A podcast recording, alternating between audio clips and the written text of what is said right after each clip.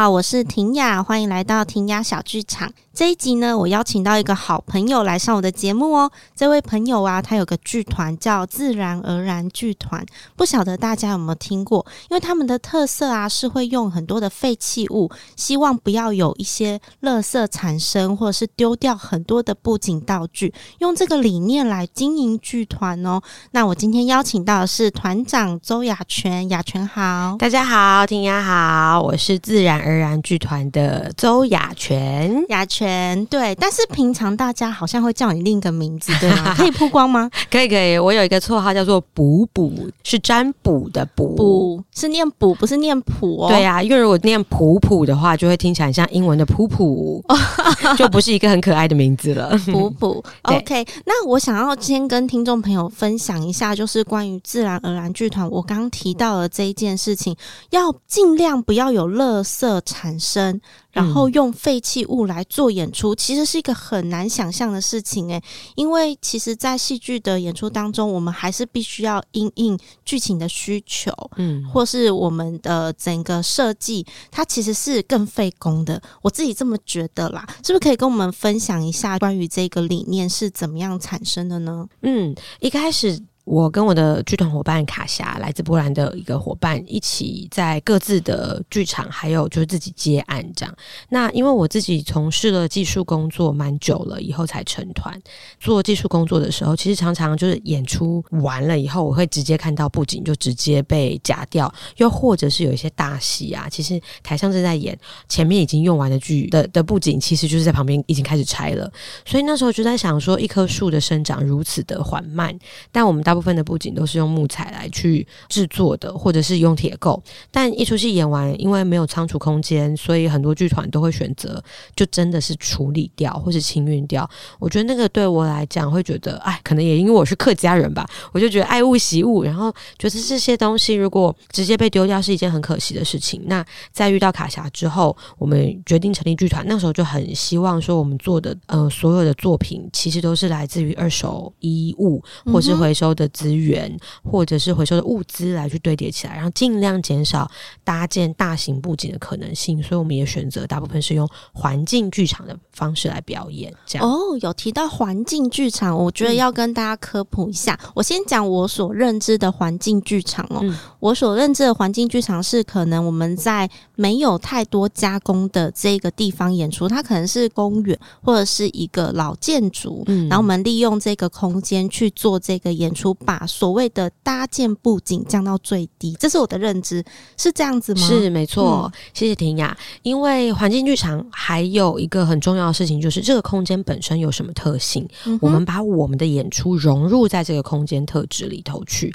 就比方说，同一出戏，它在您刚刚说到的呃公园演出户外，或是在老建筑里面演出室内，嗯、它其实就会因为这个空间的特色不一样，所以我们去转换我们的表演的内容，或者是我们使用空间的方式。对，这其实也很考验呢。等于是我们要从空间出发，嗯、这也算是自然而然剧团的一个特色之一，对不对？可以算是，因为我们从二零一四年成团一直到现在，我们几乎的所有作品都是在非典型的空间进行的。嗯、那就算有在剧场里头做，我们也会是用剧场本身的空间特质，用几乎不搭布景的方式来做戏。嗯嗯嗯，刚刚有提到一个人物哦，叫做卡霞，我觉得也要跟大家介绍一下卡霞的背景。他很特别，他是一个波兰人，而且其实自然而然剧团是一个台湾混波兰的剧团。对，我们是混血剧团，你们是混血剧团呢？跟大家介绍一下卡霞好吗？好，卡霞呢是我们的艺术总监，他是来自于波兰华沙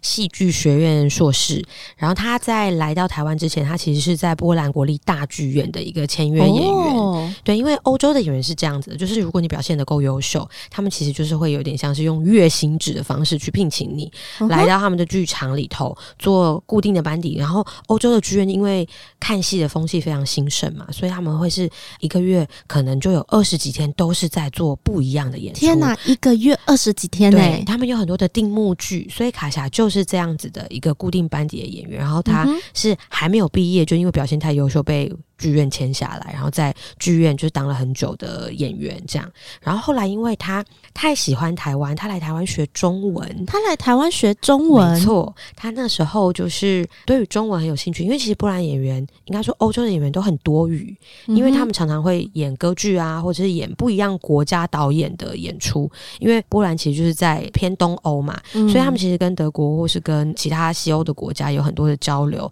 演员也因为就是要演出的关系，所以。像卡霞他自己就会波兰文、英文，然后会懂法文跟德文，哇，对，所以算是蛮厉害的。那他就是对语言很有兴趣，所以他就开始学中文。一开始先去北京，可是他没有那么喜欢儿化音那么重的中文。儿化音，对，他后来就来到台湾学中文，以后就 fell in love，就是跟台湾整个爱上。我觉得应该是因为他一开始的时候是去。高雄，哦，原来是这样子。对，因为高雄的天气很好，然后因为波兰的冬天非常非常冷，然后卡霞是一个很怕冷的人，所以他一到台湾那个海岛的国家，就觉得哇，好舒服哦，所以他就是整个爱上台湾，被 我们的气候跟人情给没错，而且高雄人很热情，没错没错，所以他就会觉得说哇，台湾真的超棒，然后他就一直说他自己有台湾手，他是个台 有台湾魂的台妹这样子，也太有趣了。但你确切是在哪里遇到卡霞的啊？哦，因为我在。波兰当交换学生，你去波兰当交换学生，研究所期间去波兰当交换学生，嗯、然后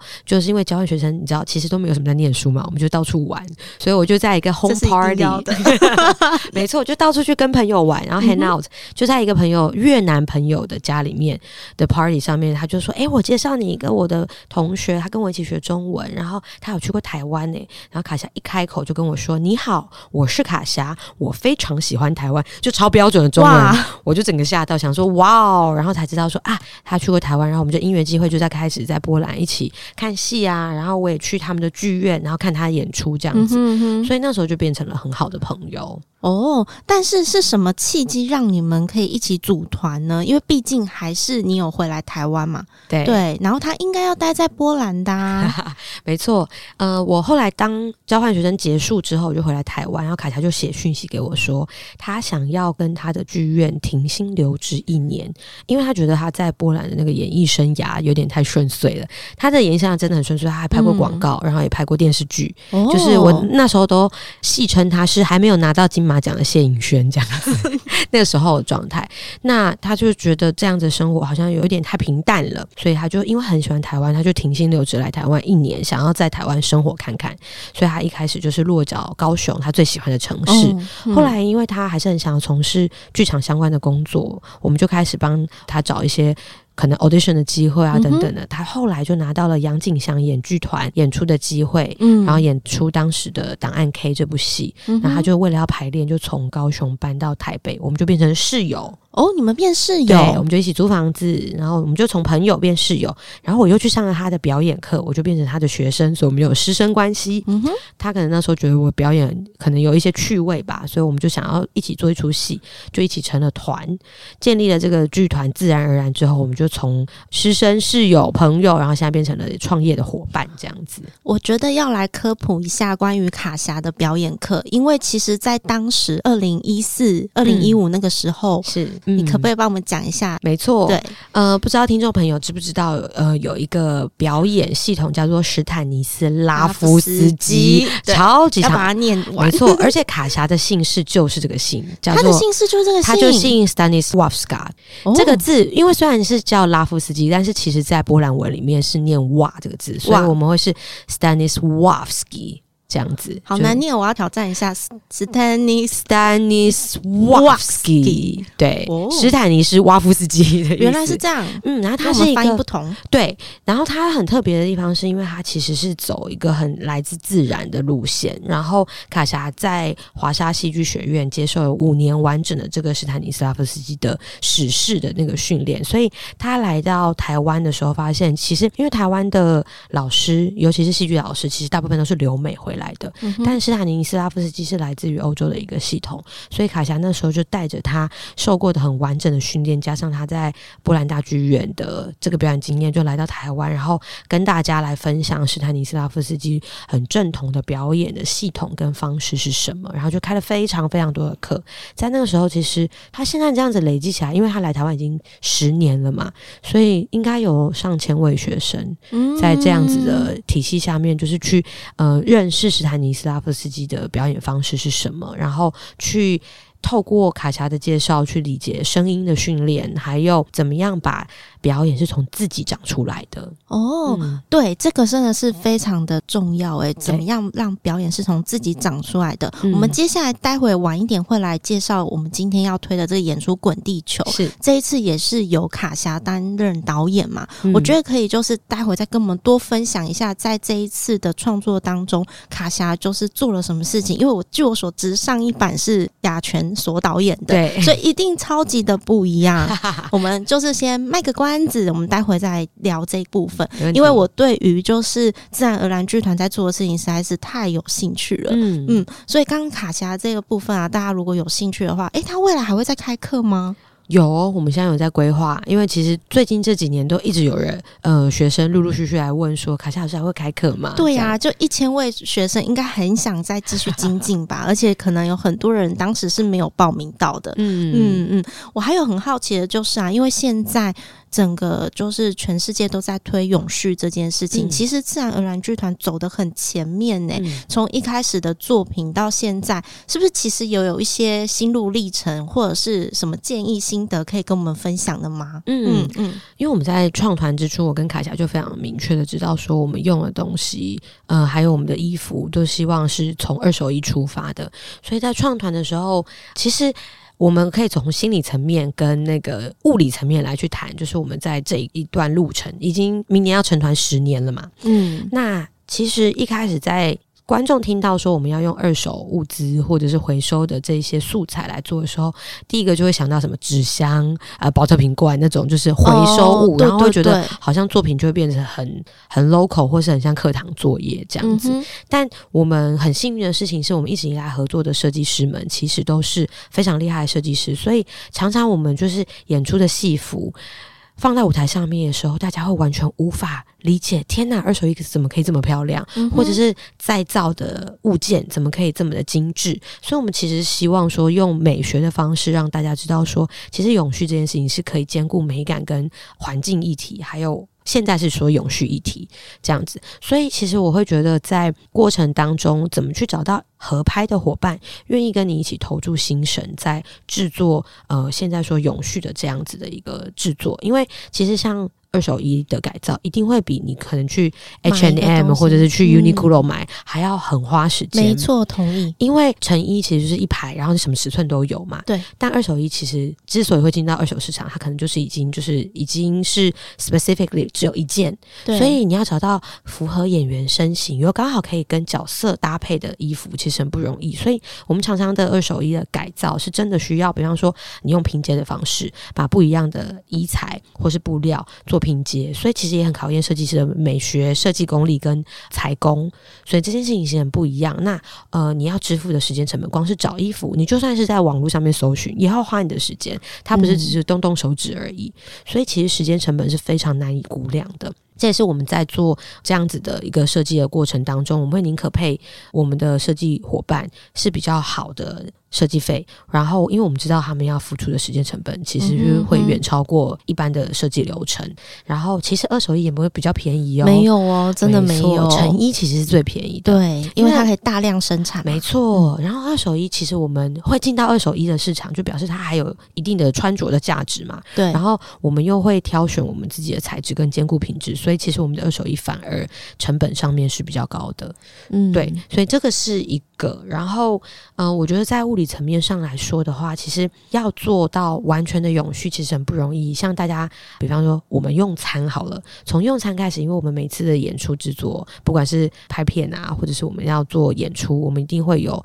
人员餐食的事情。对那一开始我们在刚成团的时候，还没有循环餐盒这样子的一个服务，嗯，可以去使用，所以我们其实也有试过打菜。让大家自己带便当盒，然后来打菜。可是婷雅有经过剧场嘛，也知道说其实这件事情相对起来比较不容易，是叫便当是最快的，没错。对，所以我们其实也花了。呃，很多的方式去尝试，也有试着说，诶，联络铁盒便当的店家，可不可以愿意帮我们外送，然后自己打菜。但是我们后来发现说，如果真的要有一个以永续的方式去用餐的话，我们就必须要在我们的剧组里面拉出一个人是专门处理饮食，是的，是的，他才有办法好好的用我们嗯。可以接受的方式，然后用不伤害地球的方式，且便利于大家的。因为其实大家是来工作的，大家就是认同你这个理念，可是你不能造成，就是因为我们一定要永续，所以造成大家真的饮食上面的困难。所以我们其实在这十年来也一直在探索。那后来我们找到一个蛮有趣的方式。就是因为我们这几年常常回到新竹，然后做演出，跟很多的社区有合作，所以我们最后就是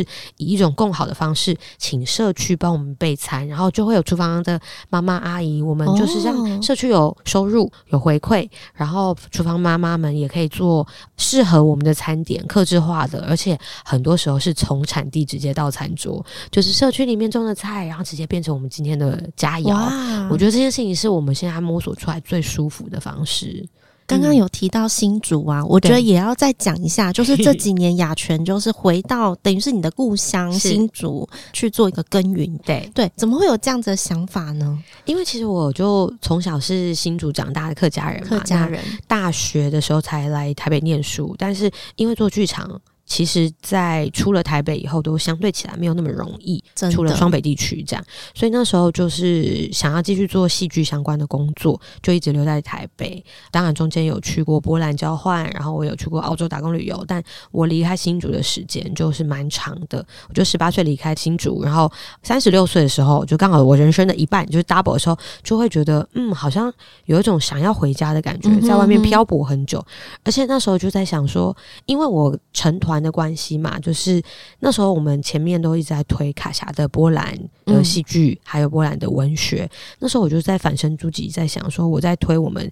艺术总监的母国的母语文化。那我自己呢，就是如果今天我们要去介绍关于台湾，这所有的交换学生也会遇到的类似的问题，就是当你出了国以后，你要向大家介绍关于台湾是什么样的国家，是什么样的文化的时候，你就会往自己内在探索说，说那对我是台湾人，我要如何介绍？那一样的，就是我在台湾这片土地上，我要怎么去跟大家介绍关于我的文化是什么，新竹是什么？然后我就回到我自己是客家人的这个身份，嗯、所以我就慢慢的把我自己的母语捡回来，然后慢慢的去跟着在地的文史工作者去理解了关于新竹的家乡历史，理解我自己的家族的历史。所以我觉得它有点像是因为绕了世界一圈以后，往内去。重新的去找到自己的自我认定，这样。嗯，我有看到啊，就是这几年其实有很多的演出就已经发生在新竹了，嗯、而且也因为如此，跟很多的社区合作，嗯、然后办了很多的关于刚刚我们所提到的环境剧场，是也因为有这些的了解理念啊，共同支持这个永续理念的这些伙伴们，才可以做到刚刚所说的社区妈妈来做菜，嗯、然后直接产地变成在餐桌上的这件事情，其实非常。的不容易耶，嗯，对呀。那我更好奇的是，回到新竹，变成说现在正在发展关于故乡的事情。那卡霞的位置摆在哪边呢？一样是艺术总监，而这几年有参与到课语来讲，会不会对他来讲很难啊？哦，这件事情就非常有趣了。就是呃，卡霞其实对客家非常有兴趣，他对客家很有兴趣。然后我们二零一八年的时候，刚开始做客家戏，跟应该是说刚开始做跟客家有关的元素的戏的时候，嗯、卡霞就是我们那两出戏的导演。我们二零一八年的时候做的《自然同心》三部曲的前面两部曲，嗯、一出叫做《绿森林》，然后它是客家。文化基金会支持的，所以我们在里面放了很多客家的元素。然后我们第二部戏是客家桐花季的环境剧场演出，然后讲了很多客家饮食。这两部戏都是卡霞导演，都是卡霞导演，没错。因为它很有趣哦，因为我去了波兰当交换学生以后，才发现，诶，我的波兰语发音发的蛮好的，因为我是客家人。哦、然后会客语的发音，你的波语的发音就会很准确，尤其是我们海陆腔的客语。因为帮大家科普一下，我们的海、嗯、呃、海陆腔，对对对，我们的客语有。分不一样的腔调，四海大平安，我们有四线腔、海陆腔，然后大埔腔、潮平腔跟那个诏安腔这样子。四海大平安，四海大平安。所以呃，其中最大宗的是四线腔。嗯、那我来自的新竹桃竹苗地区是以海陆腔为主，对对对，嗯、然后声音就会听起来不太一样。那因为我会讲海陆腔客语的关系，所以我在发波语发音的时候就非常准确。所以卡霞也因为这个。发音的接近性，他其实对于客语，他很喜欢客语的音韵，哦、他觉得客语的发音有一种独特的美感，所以他觉得要来请你示范了。好好好，那我可以来先教大家啊，比方说讲客语的吃饱没，就是所有人都会这样问的嘛，我们就会说吃饱吗？哎、欸，真的很不一样哎、欸，嗯嗯，对，吃饱吗？或者是呃，我们会跟大家讲说谢谢你，叫做新蒙尼。这几个字，所以就会有那个“是”这个字很多，或者是我们会说呃做什么？那周杰伦不是有一首歌“走马改走马改”嘛？嗯、那我们就会说“走马改”。所以，我们很多“滋”跟“诗”的音，波语里面也会有很多这样子的音。比方说，客语里面会有说“早安”，就是或者是你跟大家打招呼，你就会说“紧多布雷”，这个是波兰语吗？“金多布雷”就是波兰语，或者说谢谢你，就会说“杰古言”。或者是非常谢谢你会说杰古燕巴的走，所以会有那个 g 滋 g 滋的音，嗯、哼哼是跟客语里面的海陆腔很像的，所以我们在发的时候都非常像。所以如果我跟卡霞各自用母语对话的话，当然我们两个彼此听不懂啊。就是如果我们两个就是他讲国语，我讲客语的话，我们就很多那个。旁边的人可能以为你们在讲同一个语言，但事实上不是。对对，哦，这么有趣。嗯，所以其实卡霞非常喜欢客家，然后我们这几年做的环境剧场，他其实都有来担任表演指导。对，所以其实我们这几年在客家的地区啊，我们的新竹地区，除了办环境剧场以外，我们还有办一些在地的祭典，所以会跟社区一起合办祭典。那这些祭典的时候，卡霞也会一起来，然后带着他的小朋友来这样子。嗯，对，虽然他没有办法完全的理解课语在做什么，但因为我们明年要开给演员的线上课语课，所以卡霞就是会一起加入，哦、一起来成为我们就是课语大家庭的一份子。居然明年有给演员的线上课语课，也太有趣了吧？是你本人教吗？没有没有，我们请了一一位课语新传师老师，就是是真的有拿到那个国家语言认证的老师来教。嗯、因为我会说，但不太会教。那为什么会开这样的课呢？就是因为我们最近的课语演出这几年来非常的多，但我有感于就是年轻演员，尤其是课语演员的培养非常非常困难，对，真的。所以我们现在找来的演员都是就是很努力的硬背台词，可是我觉得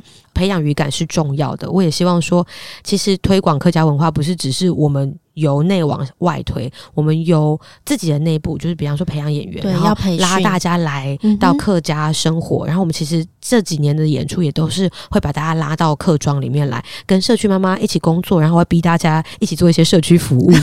就比方说社区有活动，然后一起来做一些什么呃采集啊，或者是一些什么打扫啊之类的这些事情，嗯、哼哼就是让大家越来越跟社区有互动。所以我觉得这样子的话，我们才在文化上面其实更贴近的。是是是，嗯、可是。其实我还有注意到，你们另外还有一个给小孩的戏剧课耶。对对，是不是这个应该也要讲一下 啊？对我们业务量最近很大，这样子。嗯、我自己从去年开始，就是回到家乡以后，就是开始开课余戏剧课，嗯、就是开学龄前的跟小学生的。因为其实现在母语大家都很努力的，对有感受到母语的濒危，不管是闽南语、台语，或者是原民语，或是客语，其实会讲母语的人都。有意识有变多，可是环境其实没有相对那么友善的，所以那时候我就在想说。如果要让小孩从小开始用游戏的方式学习课语，然后你会觉得讲课语是一件好玩的事情，嗯、那大家在学习母语的时候就会有这样子的意图，所以就开始去年大量的开课语戏剧课，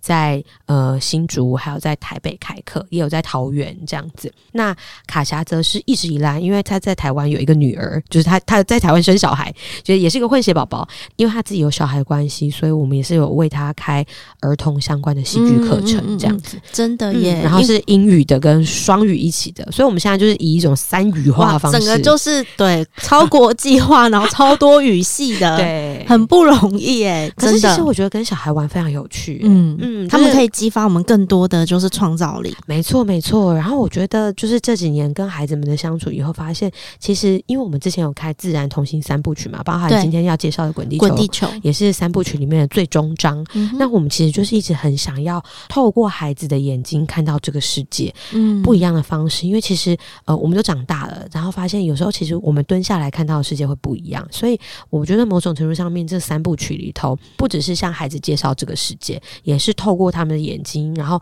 看见那个世界的闪亮的地方，然后再提醒大人说：“嘿，别忘了我们曾经有这样子眼睛发亮的时刻。”嗯，我们刚刚其实介绍了非常多，从一开始的创团，嗯、然后再到就是雅泉回到就是自己的故乡新竹去做耕耘，嗯、然后包含就是想要来呃培养更多的会客家语系的演员们。嗯，其实他可能也是本来就是客家人，但是没有这个环境，嗯、或是没有这样的机会可以去做练习，然后希望可以来培训他们，然后也回到社区里面，我们一起就是感受客家庄的这个特色，嗯、然后一起来做创作。也持续的，就是希望可以有更多相同理念的伙伴一起发展嘛。刚刚提到这个童星三部曲，嗯，《滚地球》是最后一部，但是其实他之前演过了，我们这是再演，已经就是有延续了前面的一些。累积是不是这一次有很大的转变？因为我看到你几乎是全新创作了，是的，是的，感觉我们可以来好好的介绍这一出戏。对，嗯、我们这出戏呃，自然童心三部曲的《滚地球》首演是在二零二零年，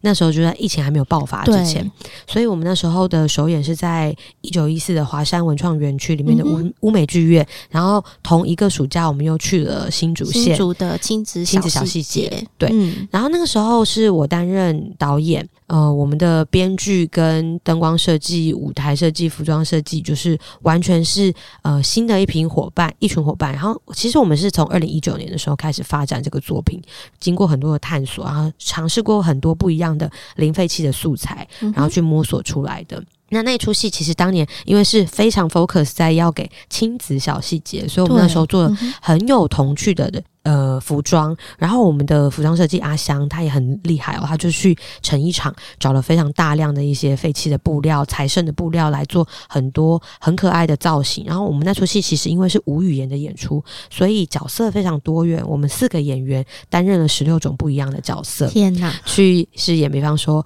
植物、盆栽、树、鸟。蜘蛛，还有各式各样的小精灵、猫咪、蟑螂，嗯、各式各样的哇！然后去再讲说人类的行为会怎么样去影响其他的生物，嗯、在这样子的呃生态循环里面会遇到什么样子的困境跟共好，试着来去做这件事情。然后我们翻转了乌梅剧院的舞台，然后收集了非常大量的纸弹盒去打造地景，然后我们还有很多的废弃布料做各式各样的编织。嗯、那在那个时候，我们是很明确的知道说，我们想要从二零一四年成团到现在，我们到二零二零年的时候，想要把《滚地球》以零废弃剧场这个概念跟目标来去做制作。嗯、那时候就经历了很多尝试，包括刚刚跟婷雅分享的，就是比方说用餐上面的需求啊，嗯、哼然后各式各样的调整。后来疫情就爆发了嘛。我们沉积了两年多以后，就今年想要再把它重新拿出来使用，跟重新来制作，主要也是因为想说，《滚地球》这个作品其实是在讲地球生态，那它好像可以在。之前谈过的东西，我们是不是有可能再经过一些转换，然后再重新的来去谈现在的地球生态？尤其是此时此刻的当下，大家对于永续的概念又比三年前更旺盛，然后更明确了。所以我觉得我们谈的议题可以更 punching，更有力道一点。然后那时候我就跟卡霞说：“嗯，我觉得我两年、呃、三年前做的作品，好像它在一个很亲子的状态底下。那今年要不要换你来做？因为其实我跟卡霞都是一个超爱看。”科普相关或是 Discovery 频道的人，真的吗？我们超爱。然后动物星球频道，就是我们常常会聊说，你看这个动物好奇怪哦，还有这个昆虫怎么样怎么样。我们对这个事情很有兴趣。嗯哼嗯哼，那卡霞自己也可以扣合回来，就是他们的史坦尼斯拉夫斯基的表演方式里头，也有一个就是经过动物转换这件事情，所以他会大量的去观察动物跟昆虫的生态情况，然后把这样子的一个动物形象放在角色的表演里面，所以就很适合再重。重新在做滚地球的时候，我就邀请卡霞来担任这一次的导演。他就在这个过程里面也重新写了剧本，哈哈。所以我们这次的编剧跟导演就会是卡霞担纲，然后就可以看到出来，我作为一个可能台湾导演，然后他作为一个波兰导演，我们两个在导演风格上面是完全不一样的。他做的滚地球啊，就是相对起来更具有现代性，然后更有一种成人的意味。就是因为我之前做的版本《滚地球》可能就是很小孩子可以看，然后是童趣的，所以是爸妈会带着那种学龄前的小孩来看，然后是爸妈可能比较多陪小孩来看。但今年卡霞做的戏就会是大人跟小孩一起看，都会有不一样的收获。所以我们是个全新的制作，而且我们这次会变成是两个演员演。总共八个角色，嗯、还加上现场乐手的老师表演。哇，听起来真的很不一样。它真的是全新制作，完全全新制作。可是我其实真的好好奇哦，因为它没有语言，对不对？然后我看到呃文宣上面也写到说它是比较偏肢体的，是的。然后你刚刚有提到说，因为卡霞会用就是斯坦尼斯拉夫斯基的里面一个动物转化来去呈现这些角色。嗯、我们稍微带一下有哪些角色好不好？因为我看到你的节目文宣上有写说，蜘蛛是女权至上，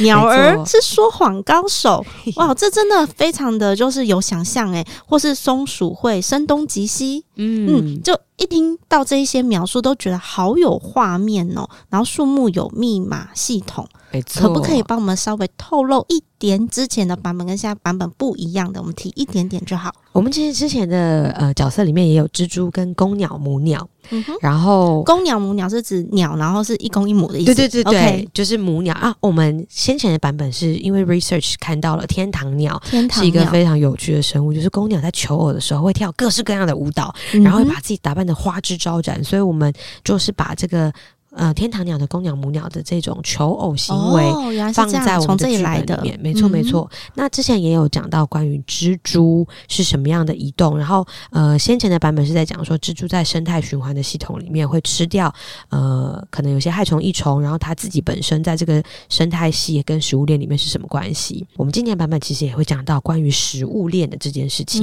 嗯、可是我们加了更多，就是因为卡霞很喜欢看呃生态相关的知识，所以我们所有的故事。这都是奠基于自然科学的事实里面，他就是说，他找到母蜘蛛总会吃掉公蜘蛛这件事情，所以我们就是会讲说，为什么会是女权至上呢？因为母蜘蛛在交配之后，其实就会直接把公蜘蛛给吃掉了。可是我们要在怎么怎么在剧场里面演绎这样子的科普故事呢？有办法演绎吗？这就是要让大家来看看，就是我们要怎么去讲说公母蜘蛛他们在这个互动过程当中所遇到的困难。然后他们经历了那个食物生态链里面，他们可能会被什么样的东西呃面临天敌，然后他们要怎么样去防御？公鸟母鸟，他们其实在这个互动过程里面，除了我刚刚提到天堂鸟求偶之外，他们其实啊有一些鸟，他们是会吃醋的。所以他们会有彼此嫉妒，比方说公鸟就会觉得说，为什么我的母鸟都没有回来？它是不是去外面调情了？所以它就是会到处的去寻找它，然后会制造出像是 SOS 一样的“救命啊，救命啊”的叫声，然后吸引母鸟赶快回来。就是类似像这样子很有趣的故事，我们就想要在剧场里面去呈现它，也太有趣了吧！我刚刚听起来本来以为是一个很科普的感觉，嗯，对，但是在科普当中，其实每一个角色是有一些自己的内心世界跟其他人的互动。没错，然后会由就是两个演员加一个乐手来做呈现。没错，哇，感觉很难呢。对，他们会大量换装吗？我好奇。诶，会需要，因为他们是不一样的角色，对啊，所以我们会有很多的，这次就是考验服装设计的地方。然后我们这一次的原创的服装设计师之前的阿香，呃，阿香是李香玲老师来担任我们的设计，嗯，但今年的版本因为卡夏有全新的想法，所以他是担任造型设计，就是在阿香的服装上面再叠加。不一样的造型去，所以其实演员很忙，就是一人要分饰四角，然后两人分饰八角，然后再加上乐手老师的这个吟唱，还有他现场的演奏，所以其实我觉得小孩跟大人应该都可以目不转睛跟目不暇给的看我们带来的很丰富的、很有层次的演出。然后也因为考量到就是这次的是在北投小细节做演出，所以我们其实演出的长度大概是抓三十五分钟到四十分钟，就是小孩的耐心。上限要考虑考虑到小孩的耐心，没错没错。所以这次因为时间不长，所以票价也非常的宜人。就是希望说这次的演出可以经营在这样子呃很可爱的北投小细节，他们给我们了一个山城剧场的一个书店空间，在这个书店空间里面可以去做演出。然后我们也是用呃环境剧场的特色，把这个整个空间里面有的一些特质，还有他们的素材，可以完全包在我们的演出里头。对呀、啊，我正要就是问这个剧场，因为刚刚我们有提到嘛，在自然而然剧团里面的演出当中都是很环境剧场的，嗯、会去把这个空间就去抓到它的特性去做演出。刚听起来是说这个剧场，因为我看到他写旧城剧场，它是一个书店吗？它是一个书店后方，因为他们其实承接了一个就是呃老屋，是那种就是斜顶三合的那种老屋，三进的老屋。那第一进是书店，第二进就被他们改成是剧场，第三进是酒吧。所以你们是在哪一个？我们在第二进，第二进就是有斜屋顶，刚好那个方方尖角屋顶的地方，然后在中间有演出，而且因为它是一个老屋空间嘛，所以其实有一侧是有两层楼的，因为以前的老屋就是二进的时候，其实都会有楼上的这一个空间可以使用，我们就用他们的上下层的夹层空间来做不一样的演出。然后因为它很小，所以每一场演出限量只有二十五个观众而已。哇，超级少的，超限量，超级少的。嗯、但是观众是单面去观看吗？他可以一次看到，就是你刚刚讲这个两层。没错，没错，是单面观看的。嗯、哼哼，然后我们这次就是空间大开，我们就是。玩了各式各样，就是书店空间打开，然后剧场空间打开，各式各打开的方式。因为就是想说，都难得来了那个旧城剧场了，然后我们就好好运用他们旧城剧场的特色。因为呃，旧城剧场是山城制作他们所呃租下来的空间，嗯、所以其实整个剧场的空间里面有很多的那种木板夹板，都是看起来是用废料来制作的。然后我就觉得很赞，跟我们剧团的理念是很相合的。这样讲到这边，感觉就要科普一下这个主办单位。为了山城设计，他们其实做了很多呃剧场的舞台设计，然后空间是因为他们有自己的工厂，对，没错，所以有很多的师傅这样子。然后近年也做了展场设计跟演唱会的一些道具设计。因为拥有自己的工厂，拥有自己的布景空间，所以他们其实，在这些展场撤除以后，其实他们可以把他们所有的板材再回收回来，再重新做利用。然后他们也会开始跟业主谈说，其实我们虽然不会，因为永续其实不会比较便宜，可是永续会仓储，没错，会需要仓。仓储跟运费这样子，但是他们就开始给慢慢的去教育业主说，我们也许可以用更不那么消耗的方式来去做各式各样的设计这样子。那近年他们也从四年前开始，就是成立了北投小细节这样子的一个活动，然后会邀请不一样的。剧团或是不一样的市级单位，然后去他们的那个呃山城剧场，还有他们的书店去做临近的，就是社区串联的演出。所以我觉得，其实山城制作跟我们的理念理念是很相合，相合。然后他们在跟社区的经营上面，其实也是很相似的。嗯哼，嗯，因为他们等于就是在北投有自己的基地，没错。对，然后也真的做了很多的事情，而以他们就是能力所为的部分去做。没错，没错。呃，因为我也有读到，就是他们也把把自己的这些废弃料变成展览嘛，嗯，对，对，然后就是去做一个展览，然后都是废弃料哦，没错，真的就是跟你的理念非常的相合，没错没错。所以我其实跟那个设计呃，就是他们山城的老板浩辰，其实也蛮常联络，然后也蛮常聊的，感觉永续我们可以聊很多哎、欸。嗯、接下来有没有觉得还可以再做什么呢？其实我觉得，就剧团方来说，我们毕竟是制作单位，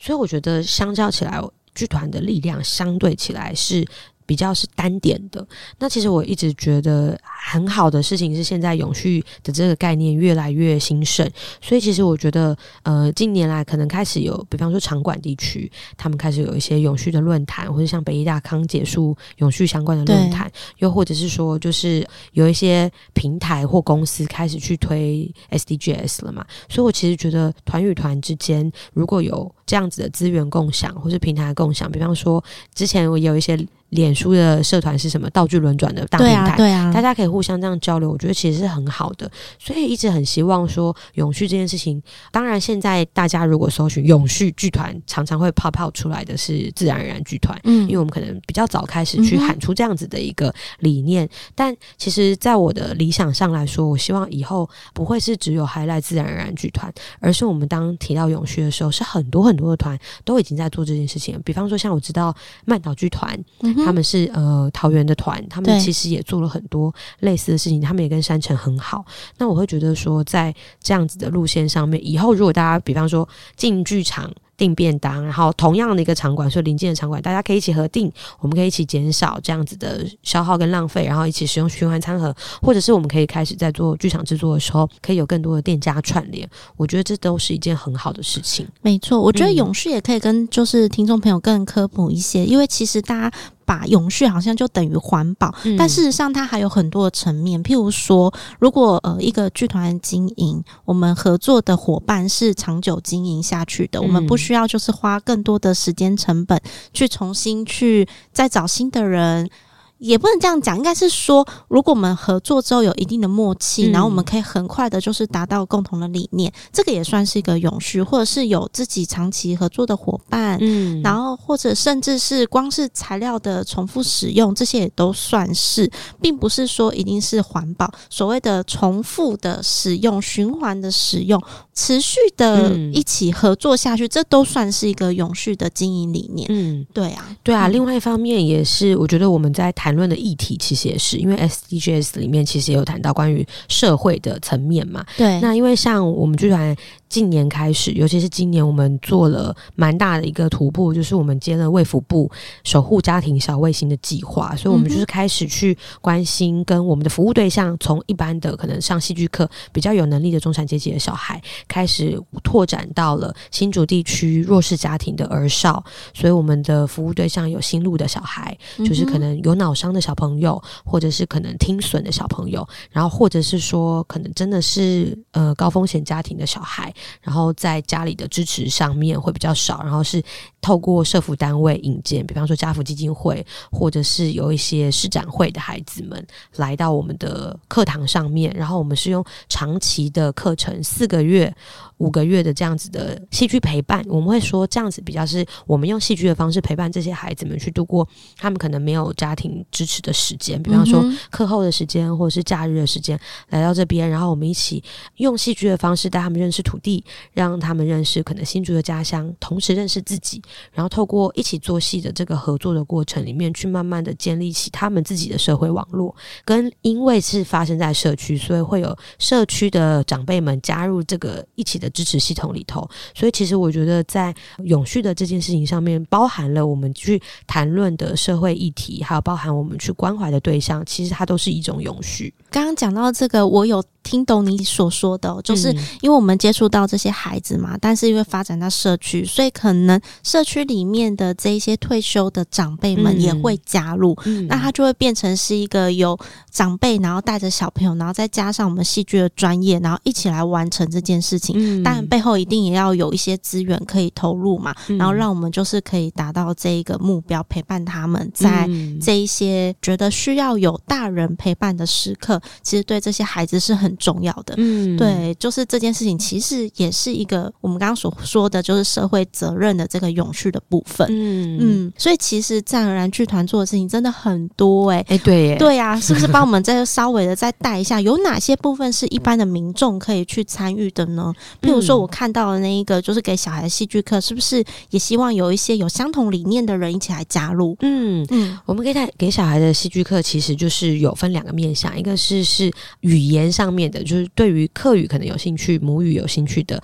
家庭，就是可以来加入，不只是来送小孩来上课而已。我们其实也是有，比方说我们之前的那个母语课的讲师是以前的家长，他是真的很想要投入这个母语的教学里面，所以有相关的兴趣的家庭都可以来联络我们。嗯、再来的话，就会是如果希望小孩是可以透过戏剧去学习到跟人际之间的相处的话，那家长也可以送过来我们这边。然后我们包含也还有那个双语的戏剧课的服务。嗯所以，其实如果是语言学习类是一个面向，另外一个就会是希望用戏剧去陪伴孩子的话，还有用这样的戏剧课去建立孩子们的人际关系跟能力，这是一个方向。那这是一个。那如果还想要呃，我们剧团还有做在地的祭典服务，所以新竹地区像我们二零二四年就会筹办呃一个全新的祭典，发生在我的家乡竹东，是山神祭。我们会把整个台铁的内湾线哇支线上面的一些我们重要的合作伙伴的呃。据点串接成我们的表演路线之一，然后想要带着大家搭火车去看戏。我有听到，对，意思你刚刚在讲串接台铁，我心里想说要搭火车看戏吗？对，没错没错，就是内湾线，而且内湾线是一个非常特别的路线。这是明年的计划，明年年底的计划。那我们明年二零二四年的五月有一个已经合作了八年的一个呃社区叫南浦社区，我们会持续跟他们合作做南浦实业季的演出。那一样也是就是透过戏剧支持系统，带着地区的小朋友一起来做戏，然后我们会在这个实业季的期间，让小朋友的作品是被呃来往的游客来看到的，就有点像是透过一个祭典，给孩子们一个更大的舞台被看见这样子。嗯，嗯，刚刚所说的这一些啊，都是有发生在明年的嘛。但是如果是想要参加给小孩的戏剧课这一块，我想先问地区，嗯、就是如果想要上这些课程的话，是在新竹还是台北也有呢？我们是以新竹为主，但是因为今年有很多的家长敲碗，所以我们现在在规划明年是不是要开台北的课程，所以就是请大家敬请期待。那我们要再跳回来滚地球一下，不要忘记我们刚刚其实还是有推荐一个马上就可以看到的演出是滚地球，是感觉我们要来带一下就是节目的演出资讯喽，因为也是希望大家赶快就是把握这个机会，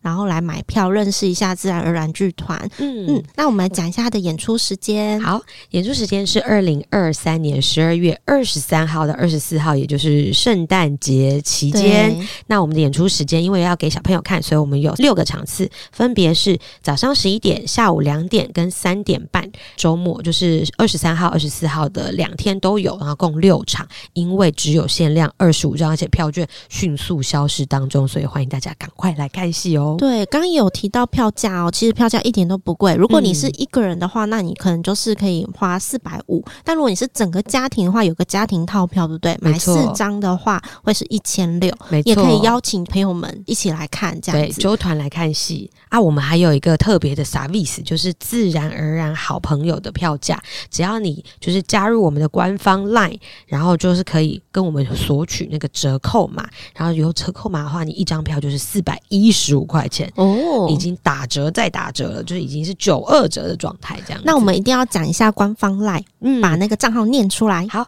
我们的官方 LINE 是 at 小老鼠哦，at t n c g l o b e。如果想要知道的话，那我们就是可以在婷雅小剧场的这个资讯栏，我们会提供大家这个优惠的折扣码。是的，那这样大家就可以赶快把握时间，就是去买票喽。因为我们节目播出的时候是十二月十二号嘛，那其实距离演出就是只剩下差不多十天的时间。哎呦，哎呦，所以可以赶快买票喽。刚刚我们有提到很多关于自然而然剧团嘛，而且这一个剧场。我们刚刚所说的这个三层啊，他们的这个旧城剧场，其实一般人平常也不太有机会可能会到那边去嘛，嗯、所以我觉得也是，就是等于你过来这边看一个演出，同时认识两个单位、两个团队，嗯、其实是蛮好的哦。而且我们在北投小细节演出的期间，那一个周末，小细节也做了非常非常多的活动，所以你可以早上去参加他们的手作工作坊，下午来看戏，然后做一个北投一日游。哇，听起来其实非常吸引人。嗯，